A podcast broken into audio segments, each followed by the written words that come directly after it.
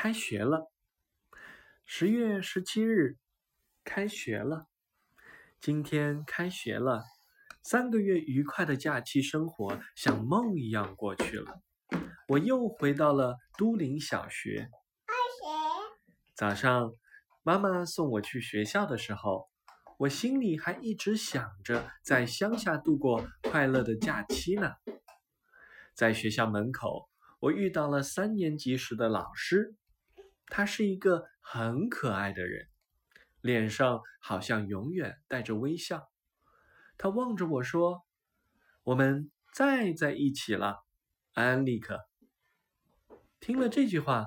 我心里难过极了，我也舍不得舍不得离开他呀。今天学校里比大剧院还热闹，除了学生，还挤满了许多送学生的家长。家长们一手牵着东张西望的孩子，小手举着升级通知书，在楼道里等着。一楼是低年级学生的教室。那些一年级的学生们一个个都不愿意进入自己的新教室，家长们可着急了，就强拉着孩子们进去。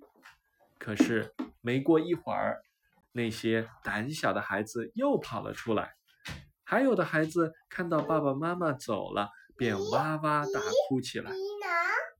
不忍心的家长们只好又回来哄哄他们。上午十点钟的时候，大家都进了教室。